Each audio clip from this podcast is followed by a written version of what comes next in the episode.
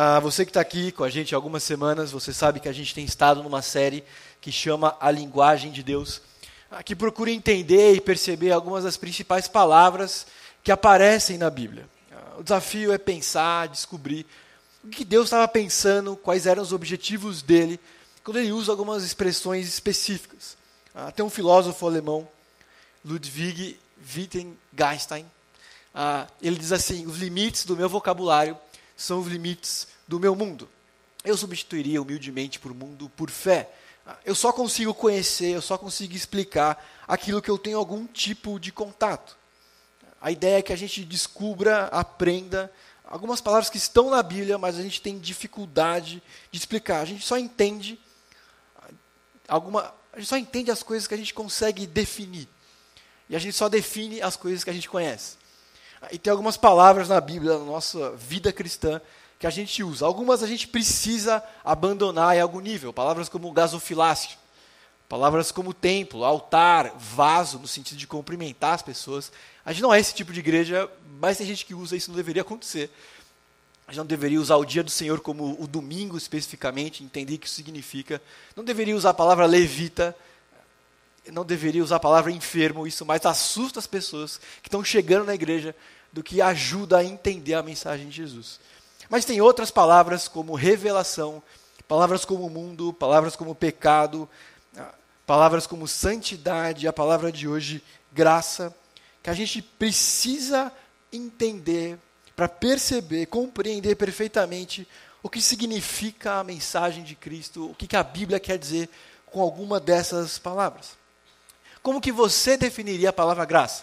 Se você nunca ouviu a palavra, fica tranquilo, hoje é o dia certo. Se você já ouviu, hoje é o dia certo também. Porque eu tenho certeza que se eu parasse aqui e pedisse para alguém definir graça e falasse, vou escolher algum de vocês, ah, provavelmente a maioria ia olhar para o chão, porque isso a gente acha que torna as pessoas invisíveis. A gente ia olhar para o lado ah, e a gente não ia definir. Ah, parte porque alguns de nós somos tímidos, parte porque a gente tem dificuldade em definir o que é graça. A gente tem alguma frase, o amor imerecido, mas mesmo assim a gente não consegue entender o que, que isso faz diferença num dia comum que não seja domingo, que, não, que faz diferença além das minhas orações. Ah, e eu quero ah, recorrer a uma antiga lenda grega para entender o que significa graça. Zeus, não Deus, mas Zeus, ele entrega um presente para uma mulher chamada Pandora, uma caixa. Talvez a palavra, é, a melhor tradução fosse um vaso, uma ânfora, um, um recipiente com tampa. E Pandora tem uma ordem: não abra essa caixa, não destampe esse vaso. É a única ordem ah, que essa mulher, a primeira mulher, na verdade, dentro da mitologia grega, recebe: não abre. A grande pergunta é quanto tempo demorou para que alguém faça aquilo que não deveria fazer. Quando Pandora abre a caixa, quando Pandora destampa o vaso, sai desse vaso males que inundam o mundo. Daquele vaso saem as pestes, daquele vaso, daquela caixa sai a dor, sai o sofrimento, sai a doença, sai a inveja. E o mundo inteiro, que não tinha nenhuma dessas coisas, é inundado por esses males. Quando ela fecha, quando ela percebe que está saindo coisas ruins, quando ela percebe que está saindo energia negativa, ela tampa. Ah. E a lenda diz que dentro do vaso sobra uma única coisa, presa, a esperança.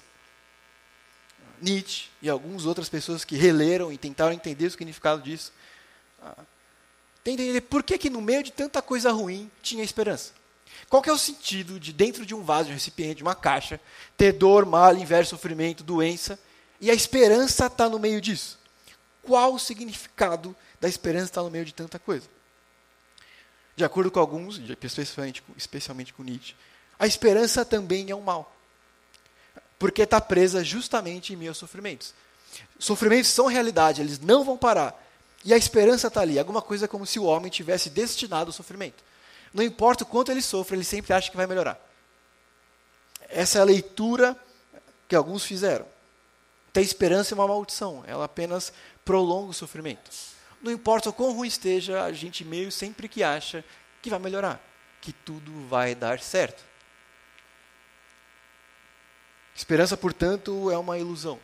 Há uma outra versão, uma versão paralela, nessa caixa tinha tudo de bom: amor, bondade, paciência, misericórdia, escolha uma característica.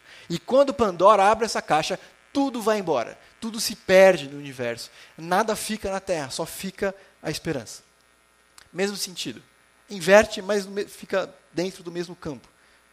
A esperança como alguma coisa vazia, a esperança como uma coisa inócua, que, que não resulta em nada, que, que é só esperar, é pensamento positivo como tática. Vai melhorar. Por quê? Porque vai melhorar. Porque ela não acaba com o mal. A esperança, na verdade, abandona a gente numa perseverança falsa. A minha pergunta é: que tipo de esperança é essa que não muda nada? Que tipo de esperança é essa que nos abandona em um mundo sombrio? Que tipo de esperança é essa que joga a gente uma realidade de uma busca sem fim? Que nunca vai encontrar nada, é de mal em mal, esperando que a próxima coisa que vier seja boa. Minha proposta hoje, a gente vai tentar entender o que é graça, é que graça tem a ver com uma verdadeira esperança. Algo que dá sentido e objetivo para a vida. Não é alguma coisa que a gente espera que vai acontecer, mas nunca alcança. E não é alguma coisa que a gente nunca vai alcançar, que não se perdeu. Minha proposta hoje é tentar entender o que significa graça para mim e para você hoje. Deixa eu tentar continuar a descobrir o que não é graça. Bonhoeffer, a gente, eu vou tentar falar um pouco mais dele mais para frente, que eu vou citá-lo de novo. É um pastor na metade do século passado. Diz assim: o que não é graça. E aí ele chama de não graça a graça barata. A graça barata é o que dispensamos a nós próprios, é alguma coisa que a gente cria e que a gente dá para a gente mesmo. A graça barata é a pregação do perdão sem arrependimento, é alguma coisa hipócrita. Graça barata é o batismo sem a disciplina de uma congregação. É viver sem correção, sem autoavaliação. É a ceia do Senhor sem a confissão de pecados. Eu gostar de símbolos, respeitar coisas, mas não levá-las a sério o suficiente para que transforme a minha vida. É a absolvição sem a confissão pessoal. Eu livrar a minha consciência. A graça barata é a graça sem discipulado, sem relacionamento. É a graça sem a cruz. A graça sem Jesus Cristo encarnado.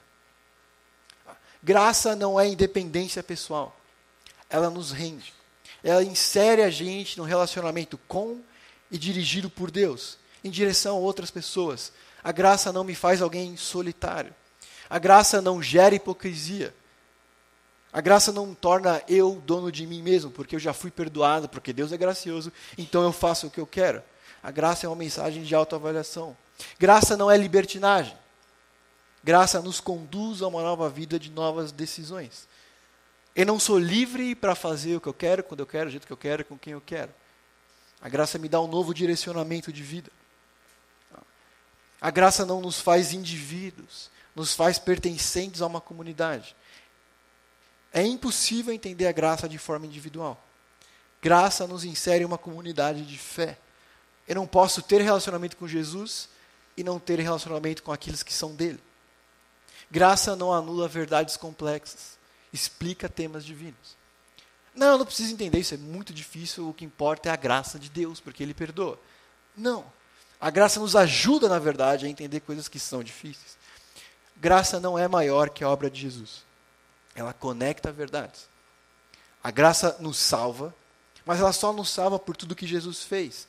Eu não posso entender, aceitar a graça de Deus, a gente vai entender o que é graça, e rejeitar e falar, cara, Jesus não era Deus não era o verdadeiro Deus, não era alguém que pode salvar, alguém que existiu, um personagem da história real.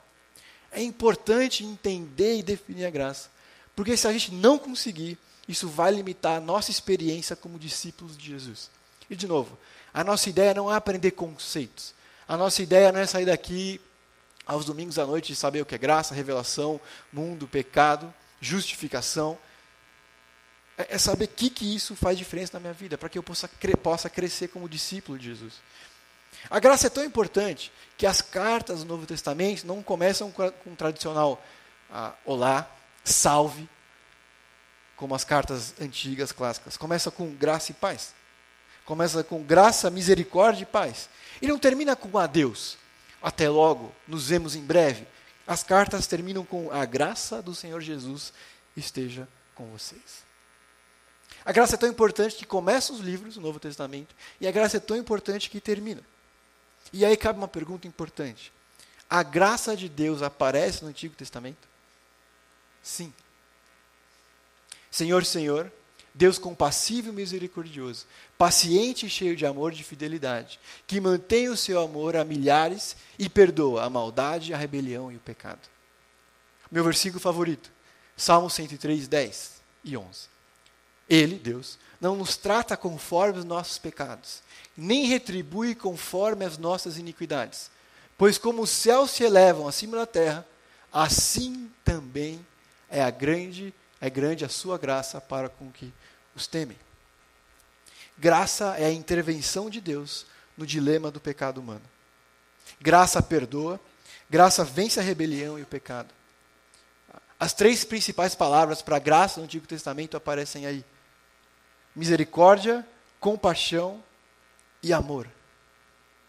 A graça vai de capa a capa da Bíblia, falando de um Deus que intervém com piedade sobre nós. E não confunda a piedade do jeito que a gente entende piedade. Do jeito que a gente olha para alguém numa situação difícil e fala, olha que pena. Mais ou menos quando a gente está vendo um jogo de Copa do Mundo, um time que é mais fraco, vai até o final, se esforça, perde e eles começam a chorar e a gente fala, talvez com a Alemanha, não. Mas de forma geral a gente olha e fala, que pena. Os caras foram até o final. E a gente sente um tipo de compaixão, mas é uma compaixão que não nos leva a qualquer tipo de ação. É, é só um, uma tristeza de química. Seres humanos sofrendo que se esforçam, porque a gente se vê neles. Mas quando a gente pensa em graça e piedade de Deus, é, é um engajamento ativo dele. Ele se sente e se obriga a mudar a minha e a sua história. Na sua plena liberdade, Deus decide, por incrível que pareça, que ele não vai existir na eternidade sem os seus, sem os seres humanos. Graça de Deus é a decisão de Deus de tornar as nossas falhas dele. Graça é a decisão de Deus de pegar o mal e falar: o mal que você pratica é minha responsabilidade. E ele decide pagar o preço por essas falhas. Jesus se faz maldito. Ele recebe todas as nossas falhas.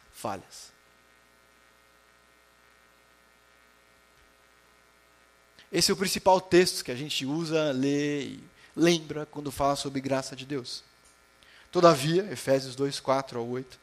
Todavia, Deus que é rico em misericórdia, pelo seu grande amor que nos amou, deu-nos vida juntamente com Cristo, quando ainda estávamos mortos em transgressões. Pela graça, vocês são salvos. A primeira anotação, a primeira ideia, a primeira ideia sobre graça é uma bondade imerecida, é a condição de toda a humanidade. Mas Deus interrompe isso. Por natureza, Deus é amor e o amor existiria mesmo que não houvesse gente, não houvesse gente imperfeita, não houvesse seres humanos. Mas quando esse amor é direcionado aos pecadores, surge a graça. Há um profundo desejo no coração de Deus que as pessoas sejam restauradas. Pensa na primeira história da Bíblia. Pensa no comecinho das nossas falhas. Ao invés de um Deus que pune, que ameaça e abandona, Deus é visto como um Deus de amor desde o começo. Logo depois que Deus dá uma ordem só para a humanidade: não faça isso, não coma desse fruto, não chegue perto. Na verdade, não coma. A única ordem que Deus dá, qual é a única coisa que a gente faz? Faz o que não deveria. E o que, que Deus faz depois disso? Ele traz juízo final? Ele decide que vai destruir tudo? Não. É Ele que vai até a humanidade. Ele que vai até os dois seres humanos, homem e mulher, que aliás estão escondidos. Deus vem em direção a eles, ele restaura o relacionamento, ele provê o que precisam. Roupa, na visão deles próprios, não porque Deus achava que eles precisavam. Cristianismo não é a humanidade buscando um Deus distante e desapegado mas um Deus buscando uma humanidade distante e desapegada. Um Deus que, de certa forma, se recusa a desistir. Ele dá líderes, ele dá profetas, ele dá juízes, ele dá reis, ele dá apóstolos, ele dá Priscilas, ele dá Barnabés, ele dá amigos. O salário do pecado é a morte. Mas Deus nos amou mesmo assim. Ele não decide nos amar pelo que a gente faz ou fez, mas por quem Ele é. As pessoas ficam surpresas que a gente não é salvo pelo amor de Deus. A gente é salvo pela graça. Na misericórdia dele, ele deixa de dar o que a gente merece, misericórdia, e dá aquilo que a gente não merece, graça. É por essa razão que tanta gente não consegue, de alguma forma, crer ou desacredita a fé cristã. É por isso que muita gente entende mal a Bíblia. Especialmente as pessoas que já são religiosas. Não conseguem entender o que é graça de Deus. Leem a Bíblia como um, um livro de regras, de máximas morais. A graça afasta a gente que entende que salvação depende de obediência, ou de um sistema de lugares, de decisões institucionais. Então, se eu fizer essas coisas, eu conquisto a graça de Deus? Não. Mas a graça também afasta quem acha que salvação depende de bondade pessoal. Porque a graça é clara. Nós estávamos mortos em nossas transgressões, afastados. Ela diz que nós não éramos, nós não somos bons. Versículo 6. Deus nos ressuscitou com Cristo e com Ele nos fez assentar nos lugares celestiais em Cristo Jesus. O interessante aqui é que está escrito no presente. Podia ser, por meio da graça, vocês se assentarão nos lugares celestiais e desfrutarão. Não, está escrito, Ele assentou vocês. Dá a entender que quem entende o que é graça já aproveita das bênçãos de Deus. O que, que é fé? Fé é a capacidade, é o dom, é o presente da liberdade que nós temos de viver de uma forma diferente diferente de quem nós éramos, diferente de quem nós somos naturalmente. O que salva a gente é a graça, o que transforma quem nós somos é a fé, que muda as nossas escolhas, transforma os nossos caminhos. Versículos 7 e 8. Para mostrar, nas eras que hão de vir, a incomparável riqueza, riqueza da sua graça, demonstrada em sua bondade para conosco, em Cristo Jesus. Pois vocês serão salvos pela graça, por meio da fé. E isso não vem de vocês, é presente, é dom de Deus. E essa é a definição mais comum que a gente tem sobre a graça: um favor imerecido, um presente. Deus vem em direção à humanidade, restaura-se a humanidade quebrada por meio do sacrifício de Jesus. Ser salvo pela graça é o oposto de ser salvo por méritos. Salvação não depende de obediência. Salvação não depende das minhas capacidades dos meus sacrifícios, das minhas alianças com Deus. Salvação depende de entender o que Cristo fez por mim e por você. A graça não opera de acordo com a terceira, terceira lei de Newton, por exemplo, que uma ação gera uma reação proporcional. Essa lei funciona, por exemplo, numa luta. Você há de lembrar, na maioria das lutas, os lutadores têm luvas não é para preservar o rosto do oponente. É para que a mão não quebre muito rápido. Porque a mesma força que ele dá volta na mão. E por incrível que pareça, a mão é mais sensível que um rosto. As crianças talvez entendam melhor o que é graça de Deus. Por exemplo, quando você sai com um amigo e ele rapidamente pega a sua conta, você fica feliz. Mas se você for educado, você diz: na próxima, é comigo. Fica tranquilo. Não, não, não paga. Não. Às vezes você quer que ele pague, mas assim, está. Não, pode pagar. Não, deixa. Nessa próxima é comigo, hein? E aí você vai num restaurante mais barato. Mas assim. Quem nunca? Mas se você levar seu sobrinho, seu irmão mais novo, sei lá, seu primo, e você leva ele para tomar um picolé, dá o picolé para ele, leva no cinema, ele vai, acaba e o que, que ele diz? Obrigado. Não tem na próxima é comigo. Porque ele sabe que ele não tem nada para oferecer. O que, que ele vai dar? Ele não tem nada nele, não tem recurso, não tem valor, não tem nada. Ele nem sabe o valor do tempo ainda. A próxima a gente sai, conversa. Não tem. Graça é exatamente esse entendimento. Eu não sou ninguém. Eu não tenho nada. Não posso oferecer nada. Mas Deus, que é misericordioso e gracioso, decide que Ele vai me salvar. E eu entendo o sacrifício de Jesus. O que Paulo demonstra nesse texto é mais ou menos essa questão. Não tem nada em nós que tenha sido ou será capaz de merecer a salvação. Graça e salvação não é sobre bondade, não é sobre feitos, não é sobre obediência. E a gente não lida muito bem com a graça por causa disso. A nossa cabeça é muito newtoniana. A gente está acostumado com recompensa, com prêmio, com meta, PLR. Algo que não tem custo pessoal, parece que não faz sentido ou não tem valor. Mas tem muito. O preço foi a morte de Jesus. É de graça só para a gente. Mas é porque Deus é bom. Não quer dizer que não tenha sido custoso. Não quer dizer que não tenha sido doloroso. Eu quero voltar para o Antigo Testamento para fortalecer essa ideia de que a graça sempre fez parte. Eu quero ver a graça em ação na vida de alguém.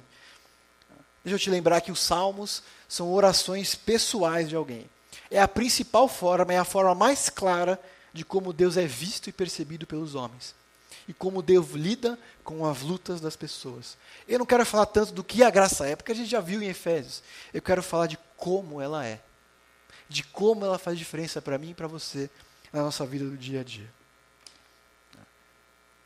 Acompanha comigo o Salmo 139, de 1 ao 6. Graça significa que Deus me conhece. Senhor, tu me sondas e me conheces. Sabe quando eu sento e quando eu me levanto.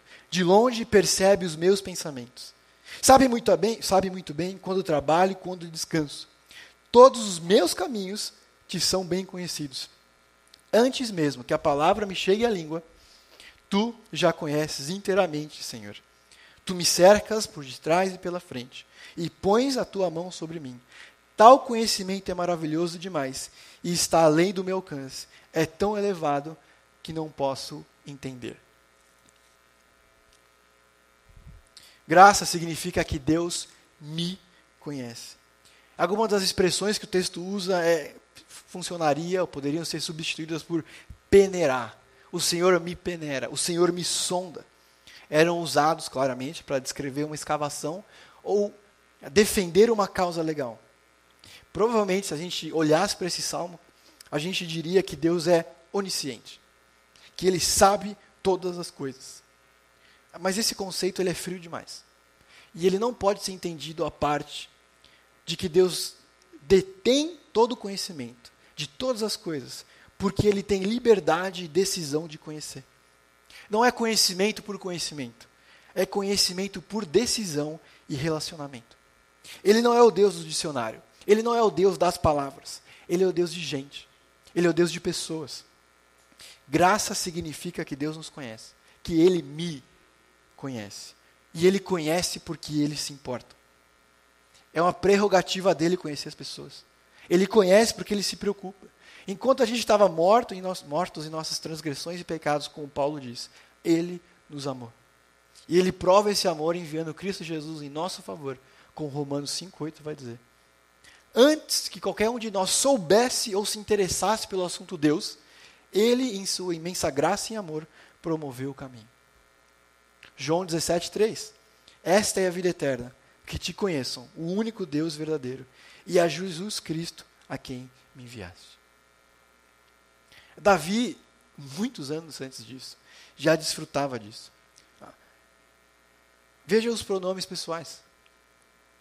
Me sondas, me conhece, meus pensamentos, quando eu trabalho, quando eu descanso, meus caminhos, a palavra me chega à língua, me cercas sobre mim. Mesmo sem saber exatamente como Deus traria a salvação, Davi tinha uma noção clara de quem Deus é e se sente privilegiado por isso. Ele se sente contente, privilegiado, porque ele sabe que Deus o conhece e se preocupa com ele. E essa é a verdade de qualquer pessoa que já tenha ouvido falar de Deus. Deus amava Davi como se fosse único.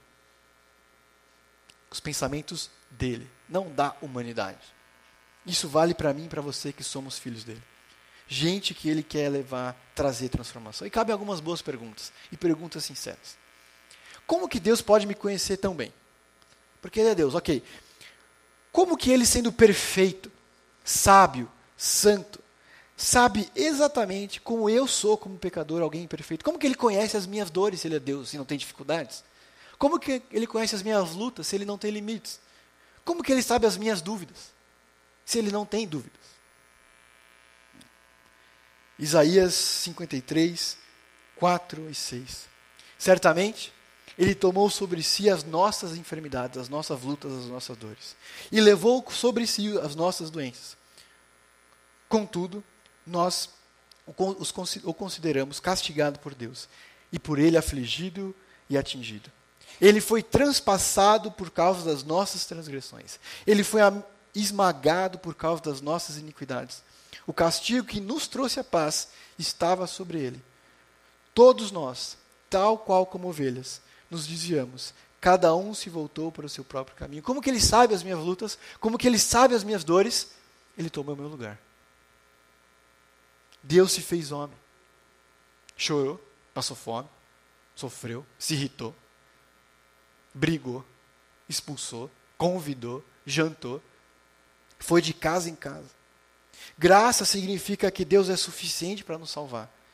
Graça significa que Jesus é Deus o suficiente para nos salvar e humano o bastante para nos entender. Essa é a beleza da graça, é alguma coisa pessoal. Eu não sou um cristão. Eu sou o Daniel, o filho de Deus, o qual ele conhece, convive e transforma. Não é que Deus me aceita como eu sou, ele me aceita apesar de quem eu sou e quer me transformar. Percebe a diferença? Uma coisa eu vou, entrego quem eu sou e Deus quer bem, quer mal, esse é quem eu sou, lide. Outra, Senhor, esse é quem eu sou. Eu sei que não funciona tão bem assim. As pessoas ao nosso redor veem aparência, mas Deus vê o nosso coração. E a gente não pode enganá-lo. Ele não vê o nosso perfil do Insta, nossos stories, o que a gente posta de bom da nossa vida. Ele vê aquilo que a gente não conta para ninguém. Ele vê os pensamentos que a gente não tem coragem de dizer para as pessoas mais próximas. E apesar dele, eu diria que por causa disso, ele nos ama. É por causa daquilo que a gente não conta para ninguém, esconde de todo mundo, que ele precisa se fazer humano e nos salvar. Davi não ensina a onisciência com uma proposição profunda, teológica. Ele não cita homens sábios. Ele sabe disso pela própria experiência, porque Deus o conhece. Um dos desafios de conviver com Deus, de ter relacionamento com Ele, é não transferir para Ele alguns traços ruins que nós temos uns com os outros. Para que, que eu vou falar com Ele se Ele sabe de tudo? Normalmente a gente diria para uma pessoa que está repetindo alguma coisa que a gente sabe, eu já sei. Não precisa repetir. Mas lembra que Ele não é o Deus de conhecimento. Lembra que Ele não é o Deus das palavras do dicionário. Ele é um Deus de relacionamento. É por isso que eu falo para Ele o que Ele já sabe. Para que Ele transforme aquilo que eu sou. Eu não preciso escolher palavras com Deus. Conviver com gente é escolher bem as palavras para conseguir o que eu quero. Para não conseguir uma briga mais. Uma palavra errada pode causar uma senhora briga. Mas com Deus a gente pode ser 100% sincero. Porque Ele não vai dizer eu não aguento mais. Ele não vai dizer eu já sei. Ele não vai dizer de novo. Com ele a gente pode dizer as nossas dúvidas mais profundas. Com ele a gente pode dizer, Senhor, eu não consigo. Não dá. Porque ele não é o Deus do conhecimento frio. Ele é um Deus de relacionamento. Graça, graça significa que Deus está comigo, que eu não estou sozinho. 7 a 12. Para onde eu poderia escapar do seu espírito? Para onde eu poderia fugir da sua presença? Se eu subir até os céus, lá estás. Se eu fizer a minha cama na sepultura, no mais profundo, lá também tu estás. Se eu subir com as asas da alvorada e morar na extremidade do mar, mesmo ali a tua mão direita me guiará e me sustentará. Mesmo que eu dissesse, as trevas me encobrirão, e que a luz se tornará, se tornará noite ao meu redor, verei que nem as trevas são escuras para ti. A noite brilhará como o dia, pois para ti as trevas são como luz. Graça não significa apenas que Deus me conhece, significa que eu não estou sozinho. O autor aqui faz algumas perguntas retóricas. Se eu for o mais alto dos céus, vou conseguir fugir do Senhor? Não sua mão estará comigo. Se eu for nas profundezas da morte, se eu for no mais profundo da terra, o Senhor vai estar comigo. Se eu estiver no mais brilhante dos dias, o Senhor vai estar comigo. Se eu estiver na mais escura das noites, o Senhor vai estar comigo. É interessante que a palavra que ele usa para profundidade é a mesma palavra de morte. Se eu estiver no meio da morte, é o que ele diz. Ele compreende e conclui: o Senhor vai estar comigo. Da mais hora e mais da hora mais brilhante e mais prazerosa da nossa vida, e a mais sofrida e dolorosa que pode ter, Deus está comigo, porque a graça dele me acompanha em todos os lugares. No comecinho eu citei o Bonhoeffer. Ele era um pastor na Alemanha nazista, por vários motivos. Ele acaba preso, porque ele não se rende e ele decide não pregar uma falsa teologia que Hitler propõe. Ele acaba preso num campo de concentração como um preso político. Ele morre há dois ou três dias antes da guerra acabar, num campo de concentração. Mas nos últimos dias dele, ele escreve o seguinte: Não há quem tenha crido em Deus e no reino de Deus não há quem não tenha ouvido falar do reino do ressuscitado, Jesus, que não sinta a partir daí uma imensa saudade do lar. A esperança jubilosa pela libertação da existência corporal. Se somos jovens ou velhos, pouco importa. O que são 20 ou 30 anos aos olhos de Deus? E qual, qual de nós sabe o quão perto se pode estar do alvo? A vida realmente só começa quando a nossa vida aqui na terra termina. Tudo que está aqui é somente um prelúdio antes da cortina de se fechar. Medo de pensar na morte? A morte só é assustadora para quem vive assustado e com medo dela.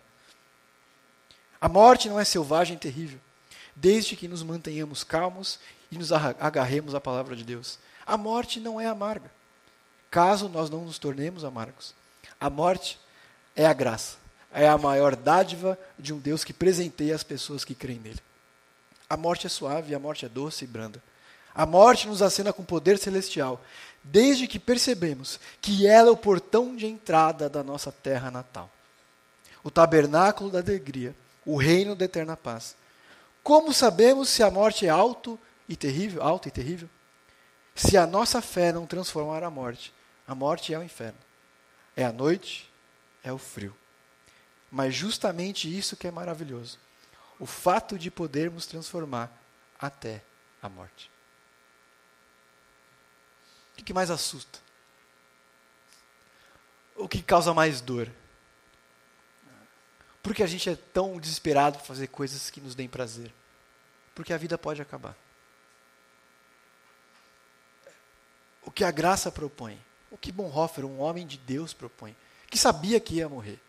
Que não que a esperança dele era a verdadeira esperança, não a esperança de viver.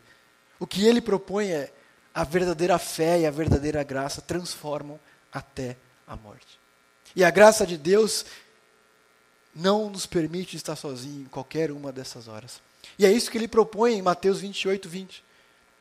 Eu estarei com vocês até o fim dos tempos. Essa é uma afirmação significativa para mim e para você. Significa que tudo que a gente faz está ligado com isso. Tudo tem a ver com essa afirmação, quer a gente acredite nisso ou não. Toda vez que a gente se rebela contra Deus, significa que a gente não acredita nisso, ou que a gente acredita que Deus parou de se importar comigo com você. Não importa se eu percebo a presença de Deus, ela é real e presente em todos os momentos. Uma das razões que a gente sofre tanta solidão é porque a gente rejeita uma das verdades mais fundamentais. Não é bom estar só.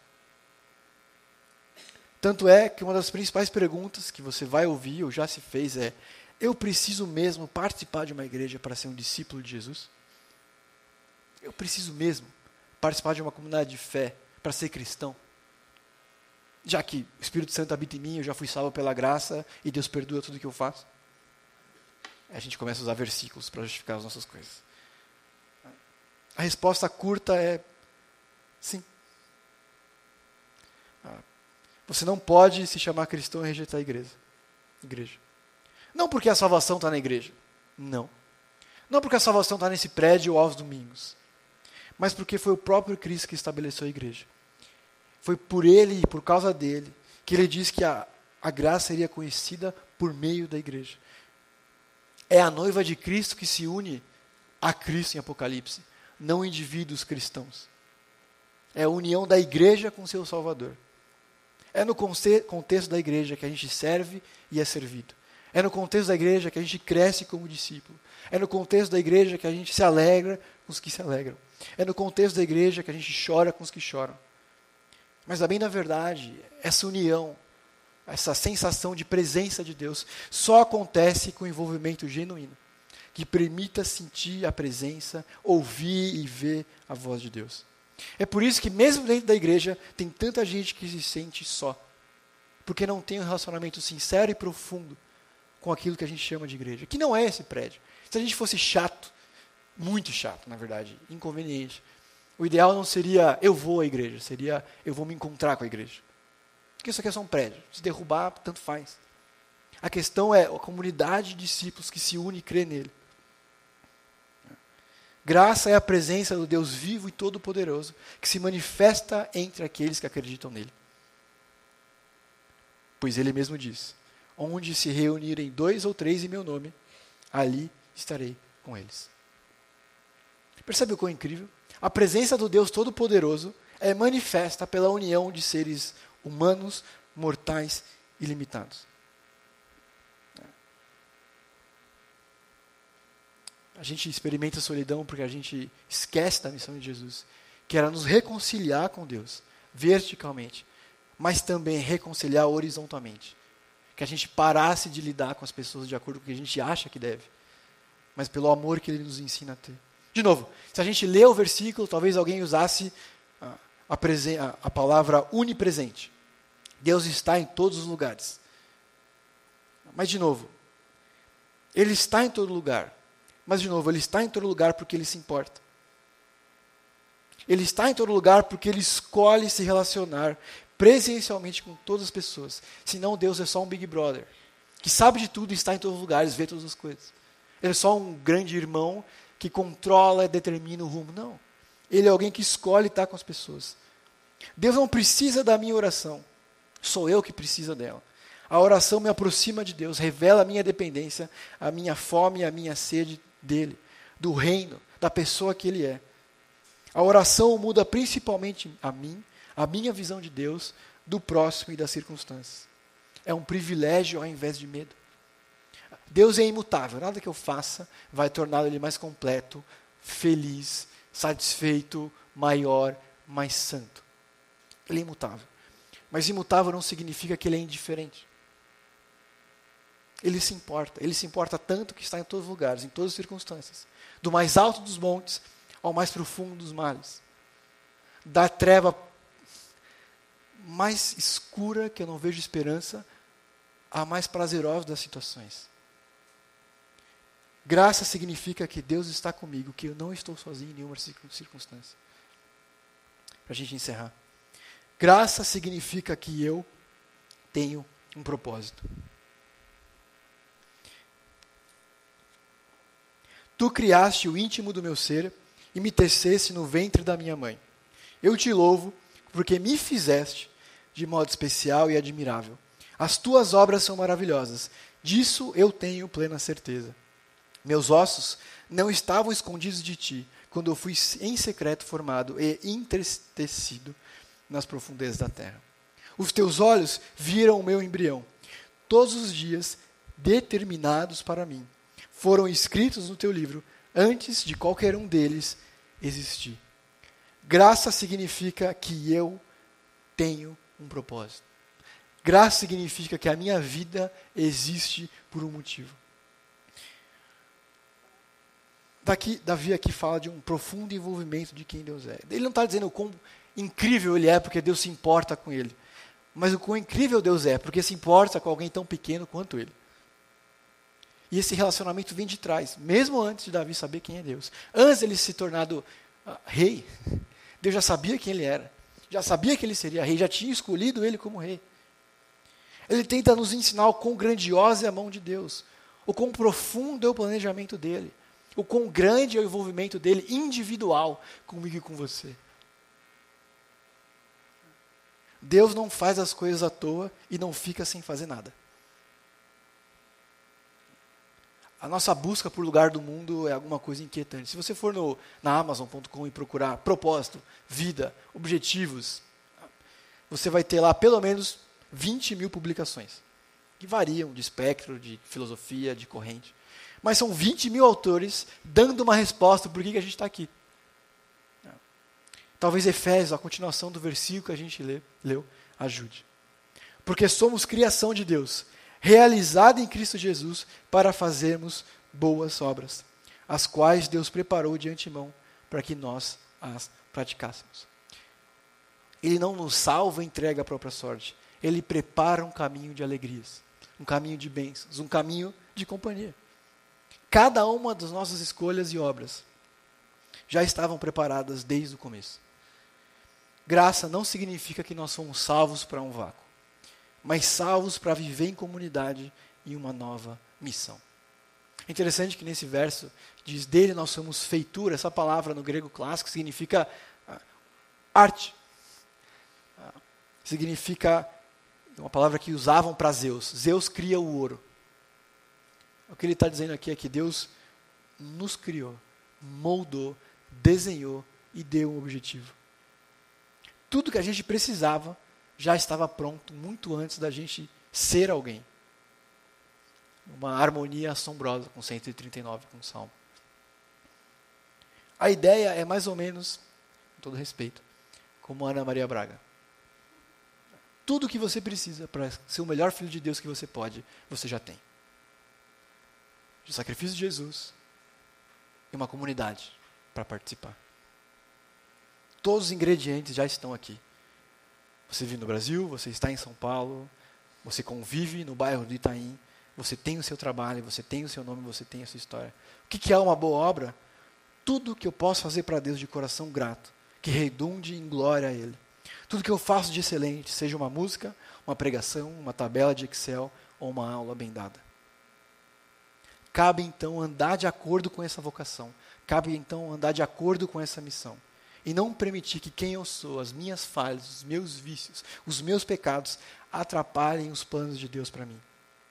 A vontade dele é que nós sejamos santos, irrepreensíveis em uma geração corrupta. Ponto. Graça significa que eu tenho um propósito. Significa que eu tenho uma missão de viver de forma diferente. Davi é alguém sem falhas? Não. Mil vezes não. Ele é terrível. Ponto mas ele realinha o próprio coração em direção a Deus. E Deus graciosamente perdoa, conduz e transforma. A vida não é uma prisão debaixo de um Deus que dá ordens, mas uma peregrinação emocionante no que Deus tem reservado para mim e para você. Fé é isso, que eu permita que Cristo seja para mim o que eu não consigo ser para mim mesmo. Fonte de conhecimento e sentido para a minha vida. Deixa eu repetir. Fé é isso, que eu permita que Cristo seja para mim o que eu não consigo ser para mim mesmo. Como que eu definiria a graça?